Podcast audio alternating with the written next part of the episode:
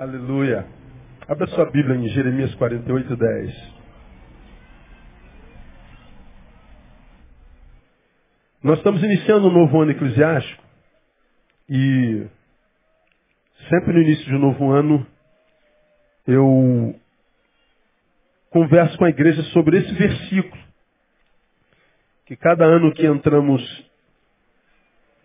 na história dos homens, acho que ele se torna mais pertinente, mais necessário, mais pertinente.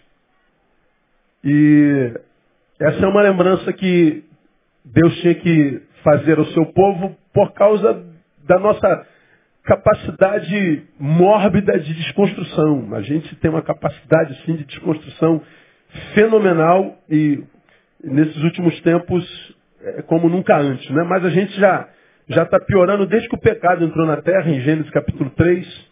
Aí nós temos que muitas vezes passar por uma reciclagem, nós temos que ser lembrados por Deus para que a gente estanque a celeridade da nossa deformação, da nossa desconstrução ou da identidade do discípulo em nós.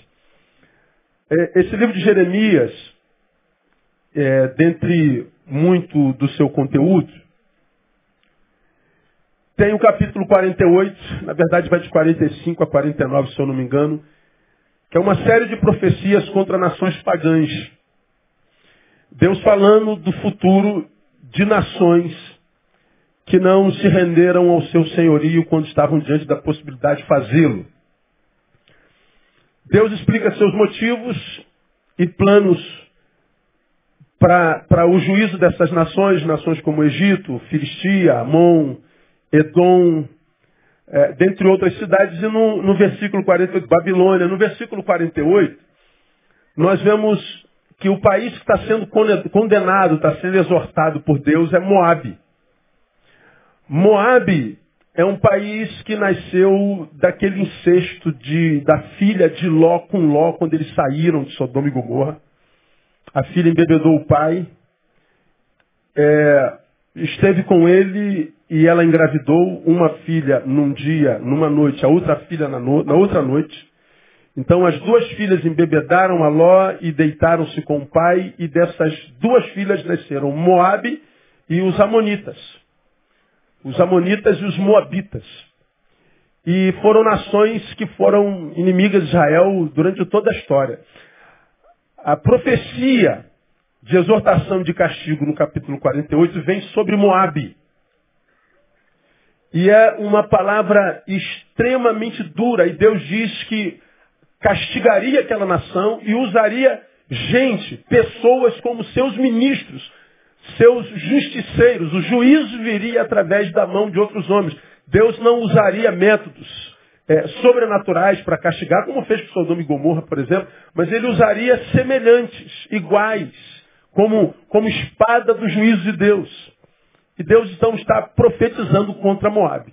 No meio, no bojo da profecia contra Moab, vem o, o, o versículo 10 do capítulo 48, que eu e você conhecemos muito bem, nós conhecemos de, de có salteado, principalmente a primeira parte. O que, que diz lá? Vamos junto, a primeira parte? Maldito aquele negligentemente. Vamos mais uma vez? Maldito aquele que fizer a obra do Senhor em outras versões, relaxadamente. A segunda parte do texto diz: Maldito aquele que vedar do sangue a sua espada. Ele está dizendo: olha, se eu imprimo juízo e você está sendo usado para juízo contra Moab, não poupe a espada, faça sangrar. Olha que coisa doida. Não cabe essa parte para nós, porque depois do advento do Cristo, a marca é misericórdia, nós não somos justiceiros. Nós somos o povo da palavra, o que proclama. Mas o juízo não compete mais a nós. Então, a, a, a segunda parte sobre essa não, não, não, não toco para o tempo de hoje. Não carregamos espada. Nossa espada é a palavra de Deus. É a espada de dois gumes, que corta até as juntas, medulas, o âmago da alma. Não, não, não temos mais juízo. Não é? Agora, a palavra, ela continua pertinente na primeira parte. Maldito aquele que fizer a obra do Senhor negligentemente. Ele está dizendo, você já me viu pregando sobre isso aqui, que não há, por exemplo, maldição para quem não faz a obra do Senhor. Ou seja, eu não vou fazer tua obra, Senhor, porque eu não tenho aliança contigo. Eu não vou fazer a tua obra porque eu não te conheço como Senhor. Eu não vou fazer a tua obra porque a tua obra não me interessa. Então está tranquilo. Ah, se somos livres, somos livres de verdade, como você já aprendeu, quando nós somos libertos por Cristo, somos libertos até do libertador. Ele não me liberta do poder das trevas, ele não me liberta do poder do, do, do, do diabo para me tornar escravo dele. Não, ele me liberta e diz, Neil, faça o que você quiser com a sua vida, me sirva se quiser. Seja grato se quiser, me, me chame de Senhor se quiser. Nós somos de tal forma livres que somos inclusive livres daquele que nos libertou. Só Jesus para fazer um troço desse. Então nós servimos ou por amor, por vontade, por gratidão, porque não temos opção, nascemos de novo e a nossa essência agora é o serviço. Mas não somos obrigados. Nada no Evangelho é obrigado, nada. Não existe lei a não ser a lei do amor no Evangelho. Nada é obrigado.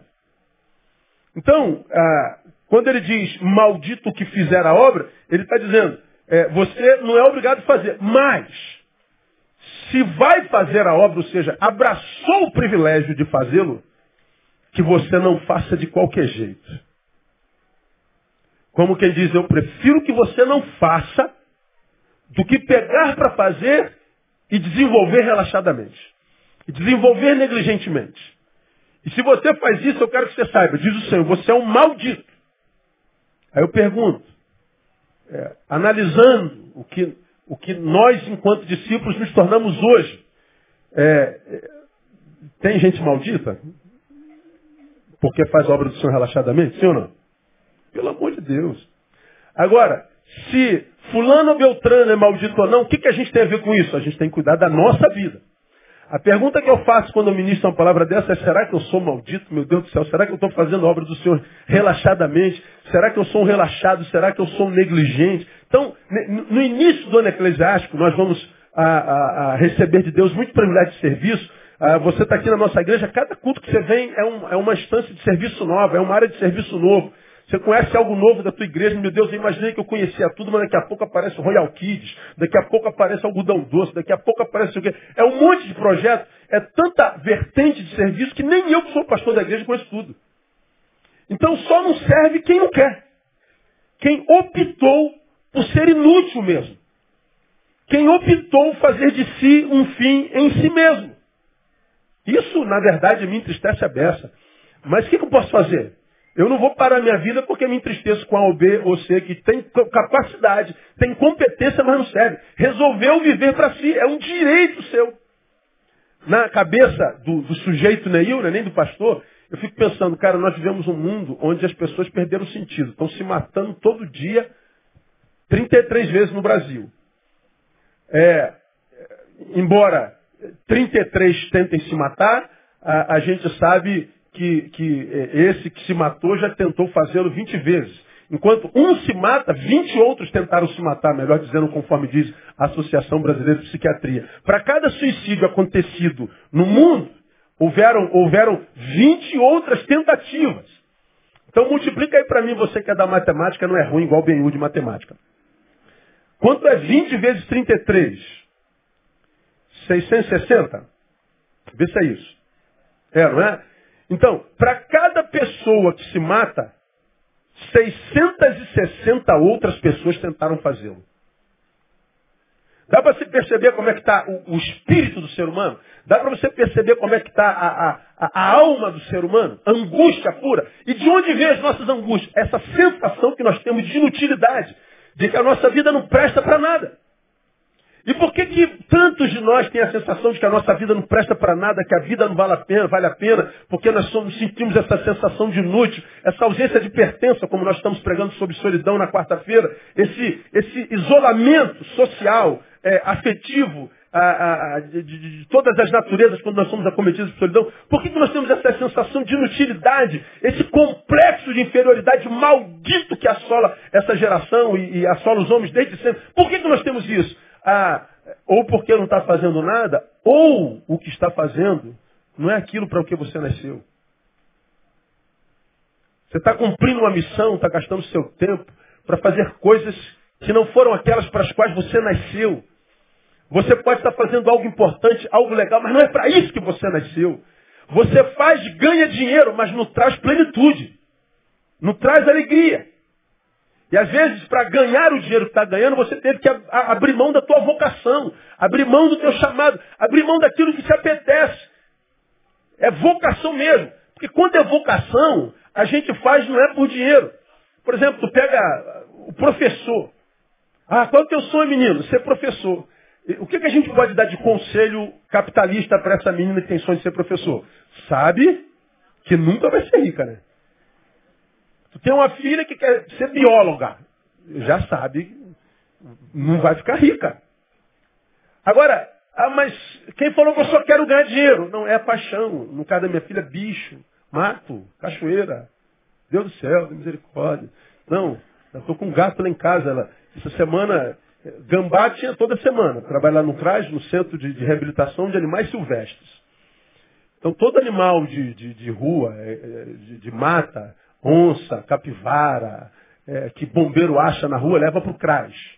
Então lá é um mini zoológico, mini não, é um, um, zoológico bacana onde trata dos animais adoecidos.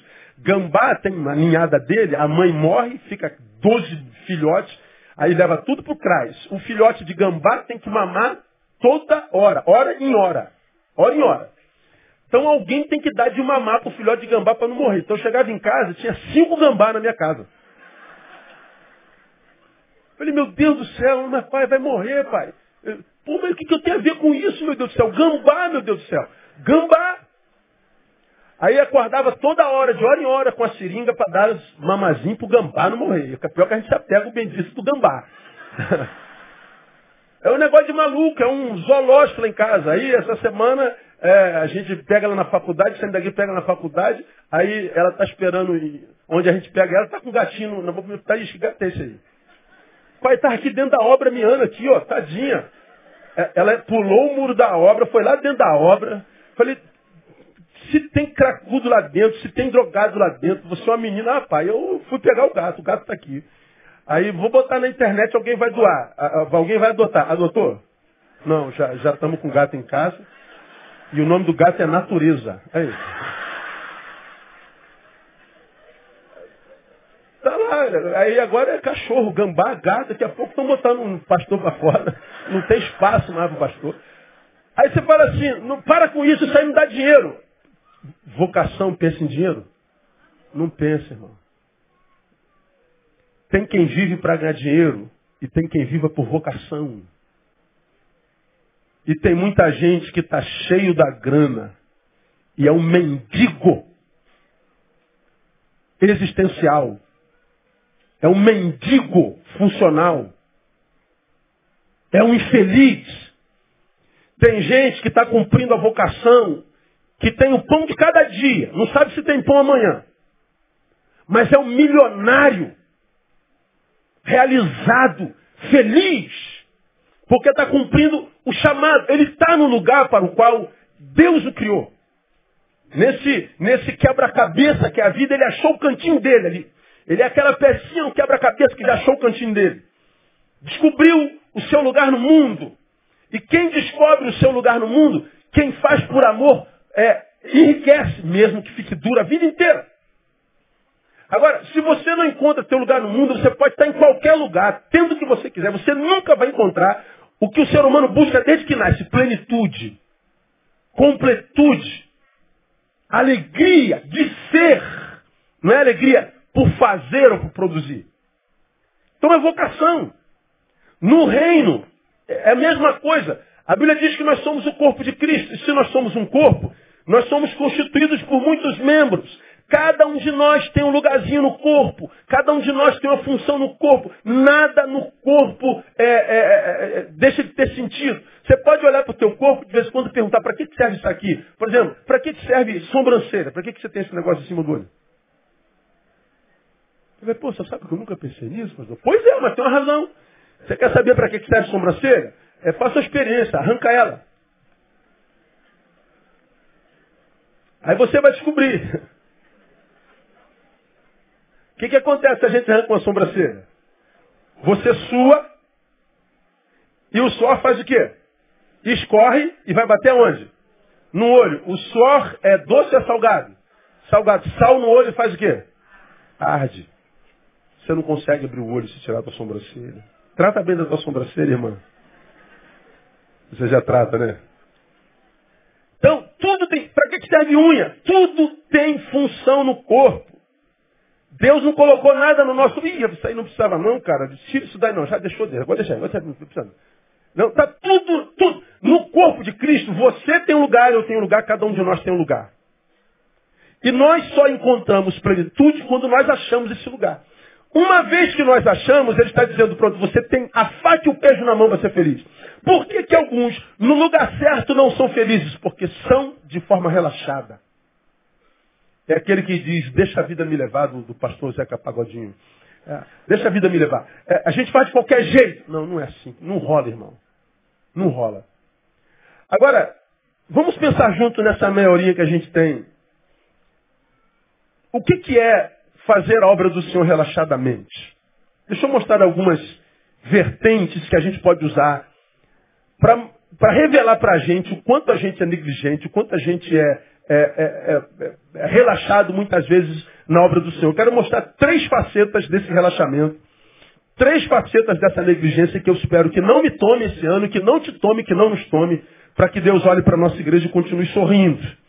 Para que Deus olhe para nós e diga, não tem vergonha de ser chamado seu Deus. Para que Deus olhe para nós e diga, tu és meu filho amado em quem me compraste. Um filho no qual eu tenho prazer. Você tem aprendido na sua igreja há 20 anos. Ouvimos o mundo inteiro o evangélico perguntando quantos tem prazer estar na presença de Deus. Claro que todo mundo tem prazer estar na presença de Deus. Mas essa é uma pergunta tola. Tola por quê? Porque a gente sabe quem é Deus, sabendo quem é Deus, quem não tem prazer em estar na presença dele. Mas a pergunta a se fazer é, Deus tem prazer em estar na nossa presença? Não é se eu tenho prazer em estar na presença. A pergunta é, Deus tem prazer em estar na nossa presença? Nós acabamos de cantar aqui uma música nova, que cantamos domingo passado. É, o Senhor começa com essa certeza. O Senhor conhece os que são seus. essa música, cara. Ouve a voz sincera de um adorador. O Senhor conhece os que são seus. Eu estava cantando essa música, estava aqui, meu Deus, será que quando Deus olha para cá, para essa multidão, me reconhece como sendo dele mesmo? Eu estou aqui cantando a mesma música que todo mundo. Eu estou aqui na mesma vibe, diria a juventude. Mas será que quando Deus olha para todos nós, Ele me acha? Será que eu sou mesmo dele? Ele me reconhece como tal? Será que Deus tem prazer em estar na minha presença? Ele está dizendo que tal prazer e tal reconhecimento não vem pelo que eu faço, mas vem pela forma como que eu faço. Como eu faço. Porque se eu faço e faço de qualquer jeito, embora faça o que eu estou carregando na vida é maldição. Como é fazer para Deus negligentemente? Primeiro, quando nós fazemos com a motivação errada. Está no campo da motivação. Eu posso ser relaxado, eu posso ser negligente no campo da, da, da motivação. Há quem faça, achando que o feito é o que importa para Deus. Não, tem que ser feito, né? Não, eu faço. Não, não, está enganado. Não há nada que eu faça que Deus não possa fazer sem mim. Não há em Deus nenhuma carência quando o assunto é Neil. Quando o assunto somos nós. Não há nada, absolutamente, não há nada que Deus não possa fazer sem mim. O que eu faço para Deus, o que fazemos para Deus, não fazemos porque Deus precisa. Quando eu faço para Deus, eu faço porque eu preciso. E embora precisando, eu não sou obrigado a fazê-lo. Então o que, que me faz fazer, pastor? Se Deus não precisa e eu não sou obrigado a fazer, é a total consciência de que o fazer para Deus é uma necessidade em mim e não fazendo, em mim vai faltar algo que é fundamental para que a minha vida seja uma vida que vale a pena ser vivida. É, cumprir a razão para a qual eu nasci. Eu estou aqui pregando e eu prego nesse púlpito há 24 anos. Existem milhares de pessoas nesse país que poderiam estar pregando no meu lugar há 24 anos e fazer desse lugar um lugar muito melhor. Não é uma necessidade de Deus. Agora, é uma necessidade minha. No corpo, ele me fez boca. No corpo, ele me fez voz. Agora, se eu me calo, há uma outra boca que vai falar em meu lugar. Então por que, que eu falo? Ah, se eu não falar, Deus vai me amaldiçoar. Não. É porque enquanto eu falo, eu cumpro o meu papel no corpo. Eu justifico a minha existência. Eu justifico o fato de ter nascido. E quando nós trabalhamos em corpo, o feito nunca é em função apenas daquele que faz. Se eu sou boca no corpo, não sou eu o único a ser abençoado. Nós somos um corpo, e eu estou cumprindo o meu papel no corpo, digamos agora, sendo boca. E quantos ouvidos estão ouvindo, quantos corações estão sendo alcançados? Ou seja, a minha função no corpo abençoa o corpo inteiro. De modo que eu encontro o meu lugar no mundo e me torno, como eu tenho falado o ano inteirinho de 2015, caminho de Deus para chegar até alguém. Você se lembra que eu tenho falado sobre isso 2015 inteiro? A pergunta que eu fiz no primeiro sermão foi o seguinte: Você é caminho de Deus para chegar a alguém? Deus usa você para chegar a alguém? Deus, quando olha para você, vê uma estrada, vê um caminho. Deus pode te usar como ponte para que ele chegue a alguém de onde ele está. Você se lembra que eu preguei isso o ano inteiro de 2015? Deus quer alcançar a tradutora. Eu sou talvez o que esteja mais perto dela. Deus pode me contar, contar comigo como um caminho para alcançá-la? Ou vai ter que usar o irmãozinho que está lá na porta em pé para chegar até ela? Se Deus não me vê caminho, então o, o serviço que eu presto não é para corpo. É individual. A boca não existe para a boca, a boca existe para o corpo. Por isso que, que Deus dá dons aos homens. Por exemplo, a, a dom, de, dom de cura. O dom de cura serve para quem? Para o doente. O dom de ensino. Eu ensino porque eu, eu tenho discípulo. Nós nos realizamos no outro. Então, quem faz achando que o feito é o que importa, está enganado. Há quem faça por reconhecimento a quem faça por recompensa, a quem faça por exibicionismo, a quem faça por culpa. Então, se eu faço com a motivação errada, eu quero ser reconhecido, isso é o que mais tem entre nós, tanto que quantos deixam a igreja, ninguém reconheceu o meu talento nessa comunidade, estou indo embora. Ninguém reconheceu o meu trabalho. Ninguém nunca bateu nas minhas costas dizendo, você é muito bom. E a gente vê os magoáveis, não é MacGyver, os magoáveis na igreja, porque o seu talento não foi reconhecido. Aquele irmão foi reconhecido, mas eu não fui. Aquela irmã foi reconhecida, mas eu não fui. Gente fazendo em busca do reconhecimento humano. Não importa para ele se Deus está vendo e se o nome dele está sendo glorificado. Eu preciso ser visto. Eu preciso do aplauso, eu preciso do reconhecimento. O reconhecimento humano é muito bom, faz bem para a nossa alma, mas ele não deve ser a motivação. Quem faz esperando reconhecimento, recompensa, quem faz por exibicionismo, por culpa, se eu não fizer, Deus vai me castigar, também se engana. Escuta-me, igreja, Deus não abençoa a ação, Deus abençoa a intenção. E você pode se lembrar disso muito claramente. Lembra do exemplo da água? Sobrou água, eu já estou descedentado. Dei água para o Felipe porque vi que Felipe estava com sede. Dei água por causa do Felipe. Solidariedade. Só que quando eu dei água para o Felipe, eu ouvi o, o, o, o, Leanderson dizendo assim, poxa, pastor Neil, uma benção, né? Caraca, esse cara é o cara. Ela viu? Pegou o restinho de água que ele tinha e abençoou alguém. Ele sempre abençoou alguém. Rapaz, eu sou fã desse cara. Eu estou abençoando o Felipe e recebendo glória. A glória chegou no meu coração. Olha o que, que o cara falou de mim. Ó, tocou na minha fraqueza. Aí o que, que acontece? Sobrou um outro pouquinho de água no outro dia. Aí eu vou dar água para alguém aqui na minha frente. Só que eu vou dar água e estou olhando para lá. Ó. Como quem diz, ó, tô dando, hein? Rola uma glória aí? A gente dá. Na primeira vez, o fruto foi água.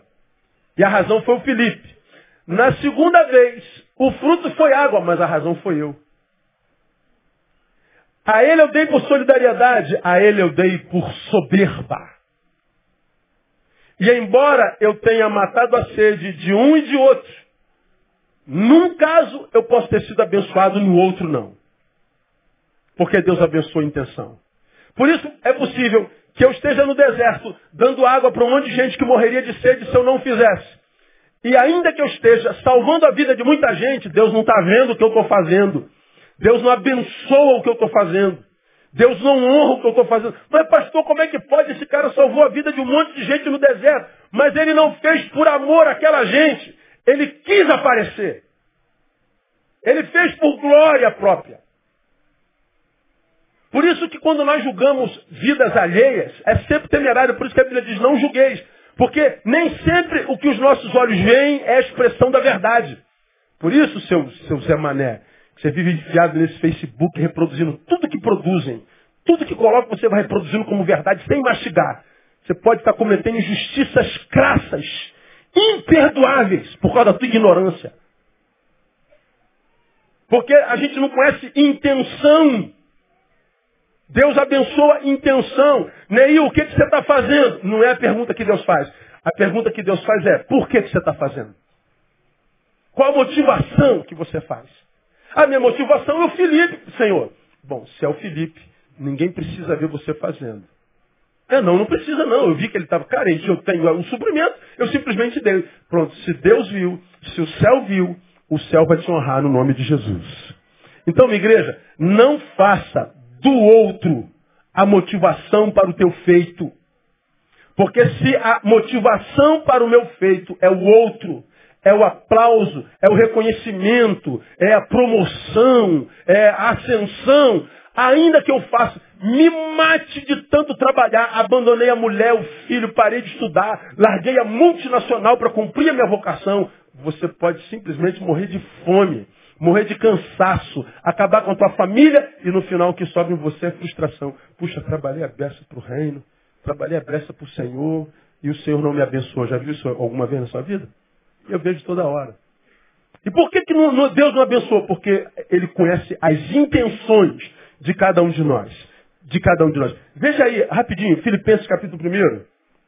Há um texto que, que, que acredito contribui. Filipenses 1, versos 15 e 17. É uma palavra interessante. Olha só. Verdade é que alguns pregam a Cristo até por inveja e contenda, mas outros o fazem de boa mente. Estes por amor, sabendo que fui exposto para a defesa do Evangelho, mas aqueles por contenda anunciam a Cristo, não sinceramente, julgando suscitar aflições às minhas prisões. Paulo está dizendo, olha, tem gente pregando, mas as motivações são completamente diferentes. No final ele termina, mas o que importa, né? Contanto que de toda maneira, ou por pretexto, ou de verdade, Cristo seja anunciado, nisso me regozijo, sim, me regozijarei. Ele está dizendo, o bom é que Cristo está sendo pregado. Por que, que importa que Cristo está sendo pregado? Porque quem ouviu de Cristo é alcançado pelo Evangelho. Agora, a diferença está onde? Na intenção pela qual se prega. Quem prega por amor tem recompensa. Quem prega por contenda, porque quer aparecer, quer ser fotografado, quer ser reconhecido pelos homens, meu irmão, vai perder tempo. Não há como, vivendo com a intenção correta, não ser abençoado por aquele que a gente serve. Ele não é injusto para se esquecer do nosso trabalho, que por amor fizemos ao santo, diz a palavra. Ele é galardoador, ele é um Deus fiel, ele é um Deus justo, ele é um Deus equilibrado, ele conhece as intenções do nosso coração. Então, quando é que eu faço negligentemente? Quando a minha motivação é errada. Então, você que tem o privilégio de servir ao Senhor esse ano, quando fizer, faça. Faça mesmo, não abra mão desse privilégio. Mas antes de fazer, pergunte, por que, que você está fazendo isso? Bom, eu acho que uma motivação bem honesta é a percepção de que a gente recebe muito mais do que o que dá. Eu acho que nós aqui nesse lugar temos sido assim tão generosamente abençoados por Deus, que se eu não fizesse nada, eu faço muito menos do que imagino deveria fazer, mas faço alguma coisa. Ah, se eu não fizesse nada, tivesse aí no meio, na meiuca, sem fazer nada, vivendo para mim, acho que a minha cabeça diria assim, caramba, eu recebo tanto nesse lugar. Recebo tanto de Deus. Alguns de vocês se lembram como chegaram, como estão. Alguns de vocês se lembram de experiências com Deus. Como Deus falou no teu coração de uma forma tão tremenda, no maior deserto da tua existência. Alguns que chegaram aqui dizem, se Deus não falar comigo hoje, nessa noite, nessa manhã, eu me mato. E Deus falou. Deus, Deus te resgatou do poço, do inferno. Deus tem te transformado de dia em dia, de glória em glória. Tem recebido tanto. E ao mesmo tempo, dentro de você, se existe um discípulo, um servo assim, meu Deus, eu recebo tanto e dou tão, tão pouco. A sensação é de dívida. Eu preciso fazer alguma coisa. Eu necessito fazer alguma coisa. Mas ainda assim, de posse da consciência, o que é extremamente salutar e saudável, o que falta é o, o, o, vencer a inércia. É a, a, a, a atitude do filho pródigo. Liberdade sem maturidade transforma a gente em construtor do próprio chiqueiro. Falei sobre isso aqui. Então ele descobriu que quando, na imaturidade que clamava por liberdade, tudo que ele fez foi construir seu próprio chiqueiro. Mas o moleque que fez a besteira, no chiqueiro e na dor, cresceu.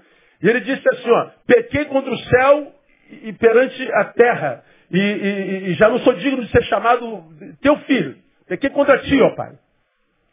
Aí ele tem consciência de que fez a besteira, mas aí, depois da consciência de atitude, levantar-me-ei e irei ter com meu pai. Ele está no chiqueiro, vivendo uma porcaria de vida, a consciência vem, como quem diz, eu estou em dívida, eu estou devendo. Mas ele não ficou só na consciência. Ele falou, levantar-me-ei e irei ter com meu pai. E falarei da minha consciência, eu não sou digno mais de ser chamado teu filho. Então o que falta em muitos de nós, porque a consciência já está lá, é se levantar e fazer. Então, meu irmão, a palavra primeira que eu deixo para você nessa manhã, levanta e anda. Porque você vai ver que há um espaço para você no reino de Deus. E que servi-lo é um privilégio. E a gente tem que rever as nossas motivações. Eu sou negligente quando minha motivação é errada. Mas há uma segunda forma de sermos negligentes também. É, através do que eu vou chamar de inconstância a ausência de permanência. Levantar-me-ei irei. Você se levantou e começou a fazer. Legal. No início, tudo são rosas, é como relacionamento. No início é meu bem para cá, meu bem para lá, meu bem para cá, meu bem para lá. No final é meus bens para cá, meus bens para lá. A gente começa bem e termina mal. Iniciar é mole. Agora, o que, que falta ao homem contemporâneo? Constância. Permanência. É o que eu chamo da bênção da permanência. É o que eu chamo da bênção da longevidade. Nós vivemos uma geração que você já me ouviu falar muito, que vive o que eu chamo de interrupção de processos. Começa um monte de coisa, não acaba nada que começou. Se ele olha para trás, ele vai ver quantos sonhos interrompidos, quantos projetos sonhados, que ontem, no início, cara, isso vai bombar, isso vai arrebentar a boca do balão, isso vai quebrar tudo. E depois de dois dias, quem está quebrado é ele. E a gente fica pensando, meu Deus, por que, que é tão comum essa postura? Por que, que as pessoas começam e não terminam? Por que, que a inconstância é uma marca dessa geração? Quase sempre por duas razões. Aprendam.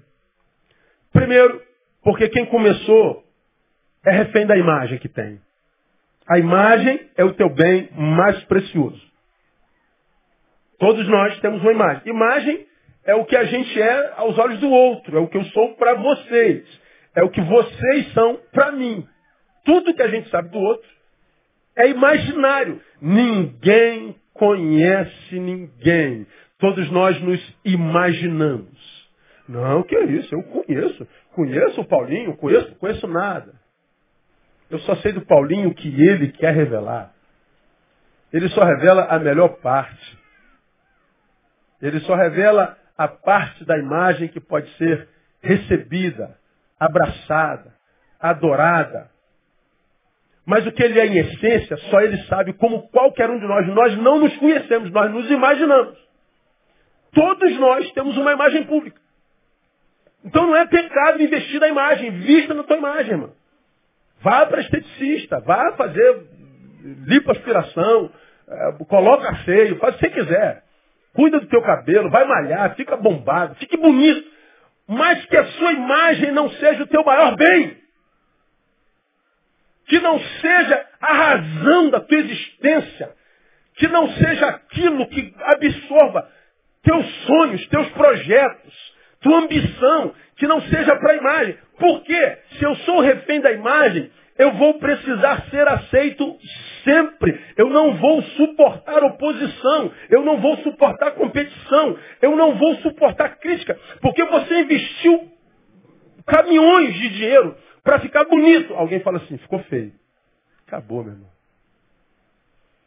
Você passa três horas no cabeleireiro e tira três fios do cabelo. Aí você publica assim, mudança radical na imagem. Aí chega em casa,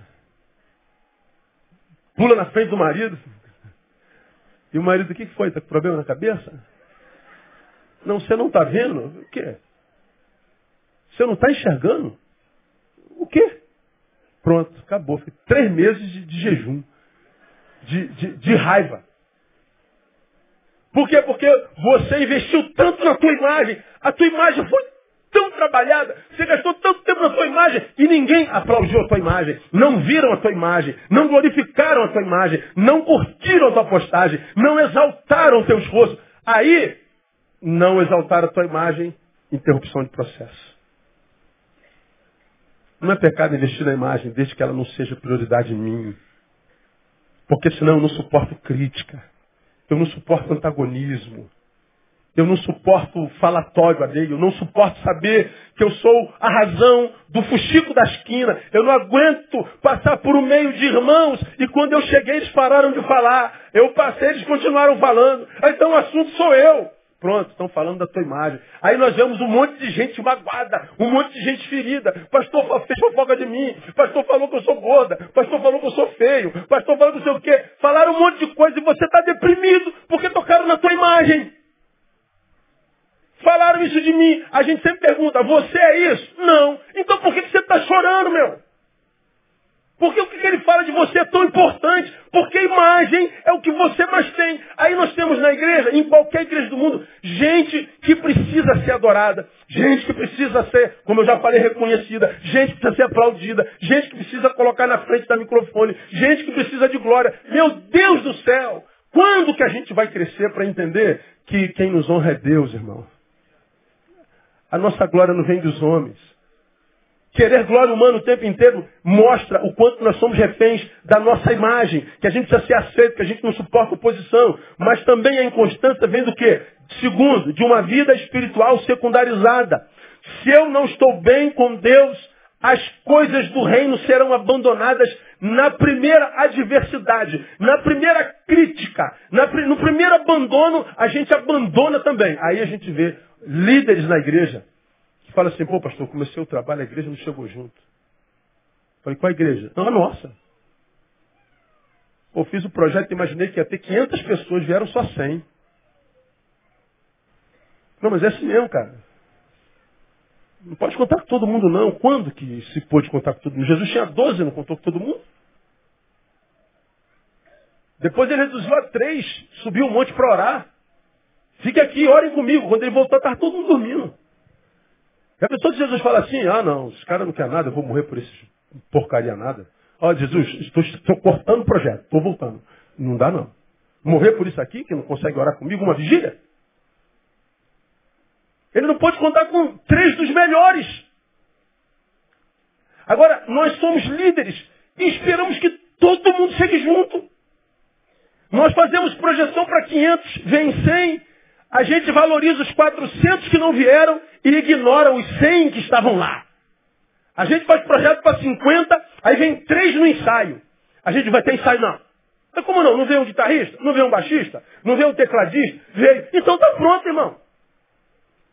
Ah, mas faltou o baterista, manda ele pro... carregue.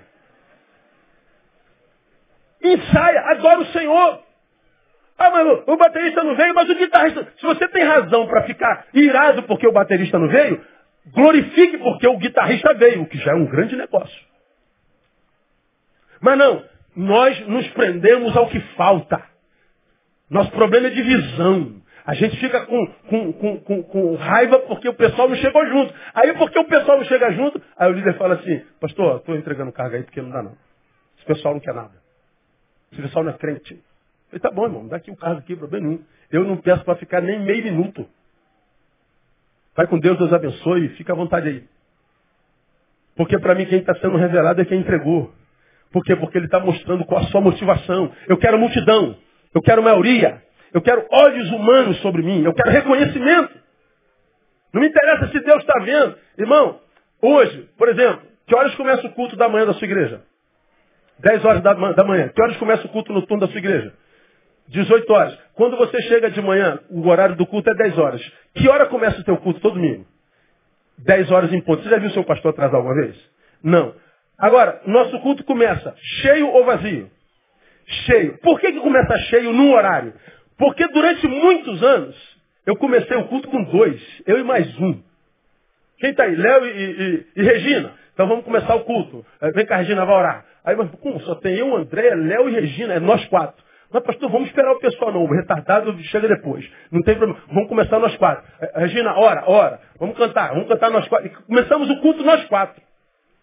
Por quê? Porque eu priorizo quem chegou a hora.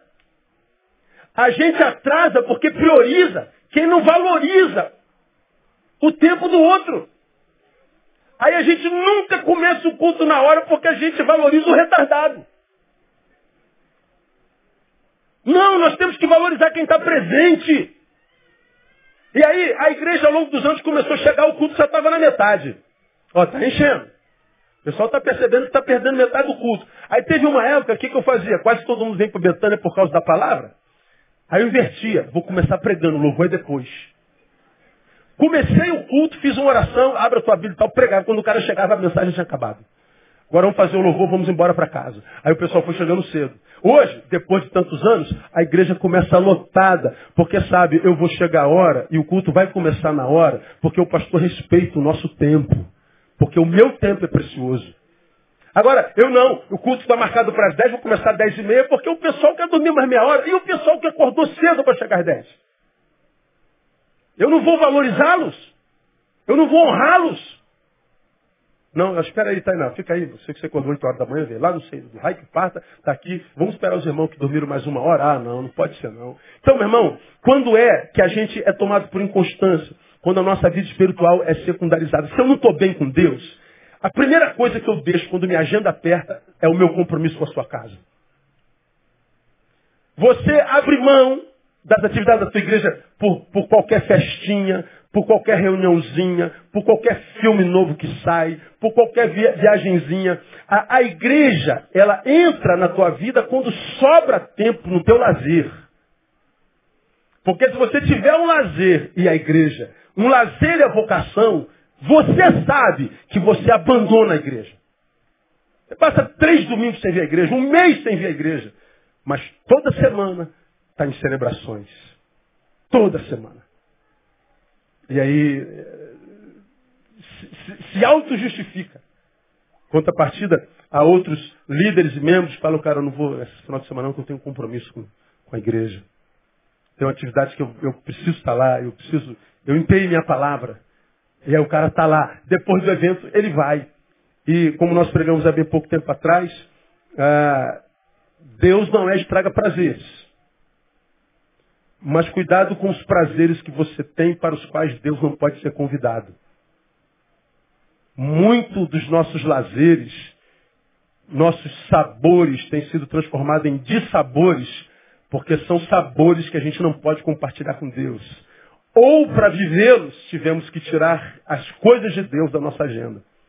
Então, quando é que eu faço a obra de Deus negligentemente? Quando é que eu sou relaxado? Motivação errada, inconstância, porque sou refém da minha imagem e porque a minha vida espiritual é secundarizada. Terceiro e último, Quando é que eu faço a obra de Deus relaxadamente? Quando eu faço relaxadamente. Motivação, inconstância e relaxamento. Relaxamento é a ausência de preparo e dedicação. A gente simplesmente empurra com a barriga. Ah, você vai dar uma palavra hoje, João. O João não passa na palavra a semana inteira. Aí chega aqui no povo e fala assim, ó, eu não me preparo porque o Espírito Santo fala na hora. Essa é, essa é a teologia do vagabundo.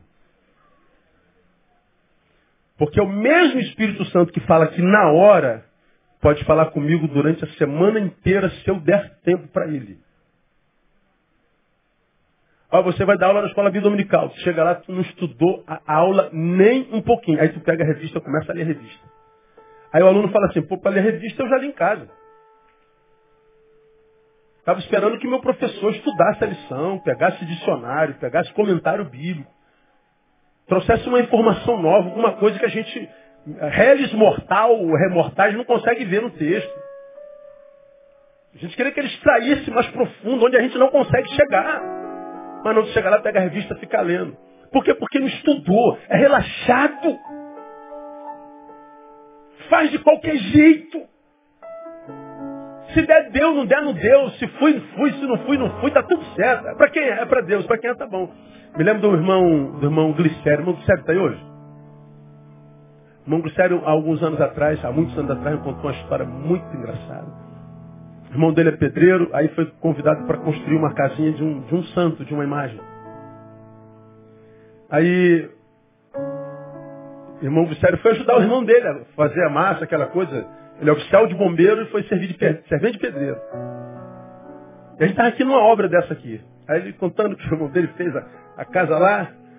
Aí, depois que a casinha ficou pronta, o irmão dele, evangélico, falou assim, sério, pega o bicho lá para ver se vai dar aqui dentro. Pô, o bicho lá é o santo da, da dona. Rapaz. Quando a dona ouviu falar, pega o bicho lá para ver se dá deu uma briga. Deu, deu assim, a mulher botou ele para correr. E, caraca, foi, foi assim um, um quiprocó. Foi um, um, uma terceira guerra mundial. Aí a gente conversando, eu falei, por quê? Porque por falta de respeito, você chama o objeto de adoração de um semelhante de bicho. Você pode não crer no que ele crê, mas deve respeitar a fé dele. Como aquele bispo que chutou a santa, lembra? Tá bom, você não é a tua fé? Respeite. Se você não respeita aquele objeto, respeita aquele ser humano semelhante que adora esse objeto. Respeita a fé dele. Discernimento.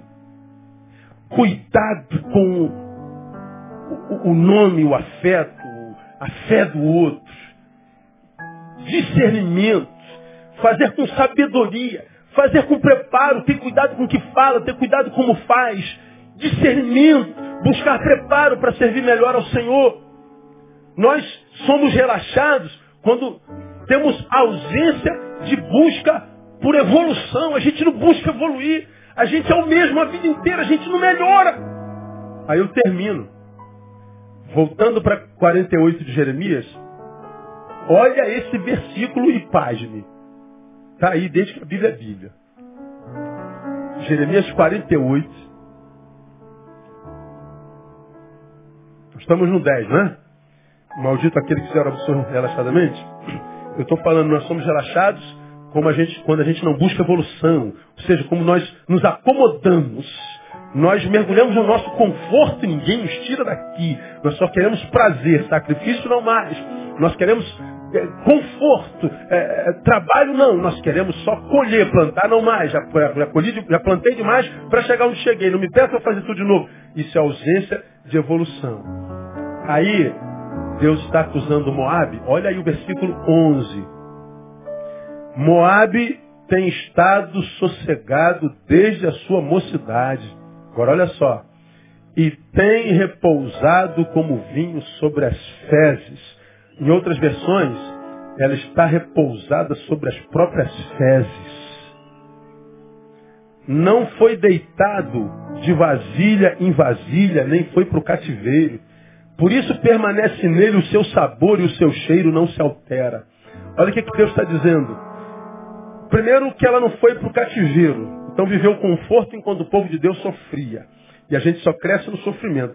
Ele não foi deitado de vasilha em vasilha. Ele não se movimentou. É uma, uma cidade acomodada, não se moveu, não teve dinâmica, é inerte. Por isso, é uma cidade que está mergulhada no seu próprio conforto. Mas, na verdade, ela está mergulhada na sua própria fezes.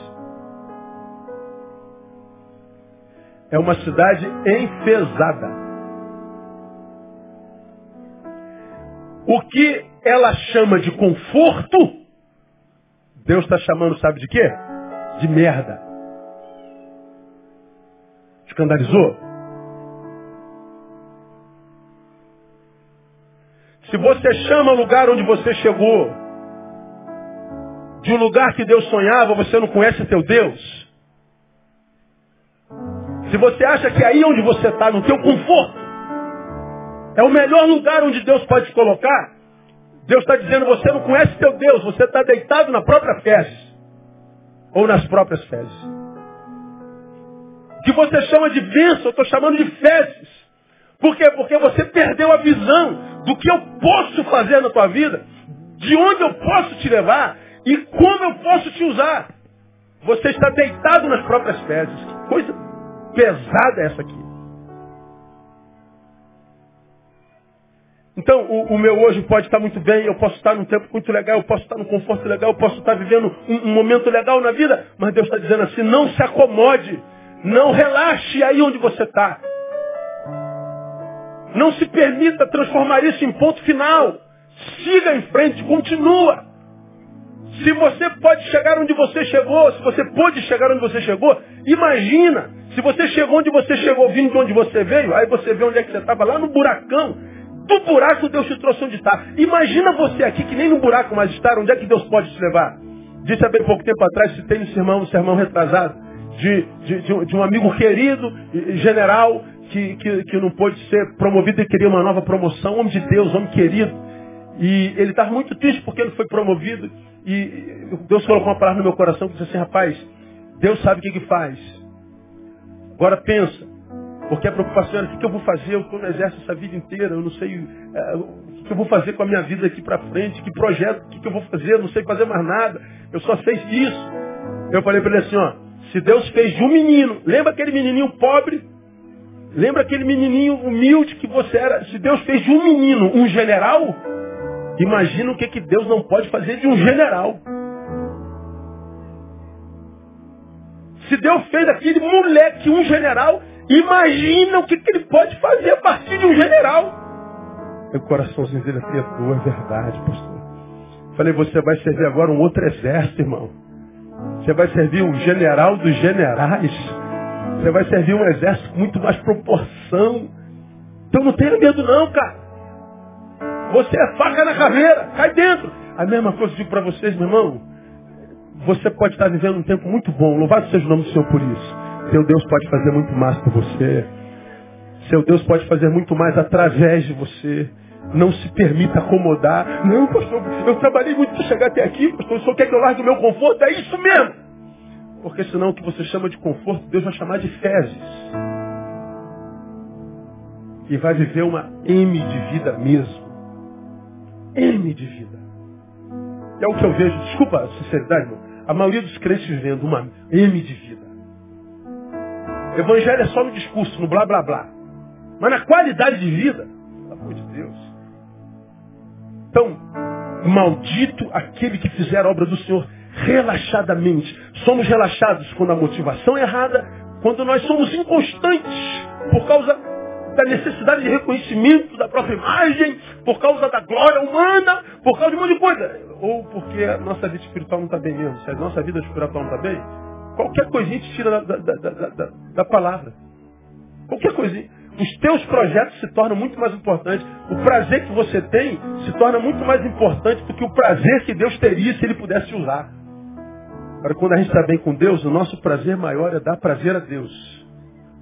Tenho muitos desejos, muitos sonhos e vontade de ver muitos prazeres na vida, mas o nosso maior prazer é dar prazer a Deus. Quando Deus olha para nós, Ele tem prazer em estar na nossa presença. Minha oração para esse ano, minha igreja amada, é que Deus tenha prazer em estar na Igreja Batista Betânia.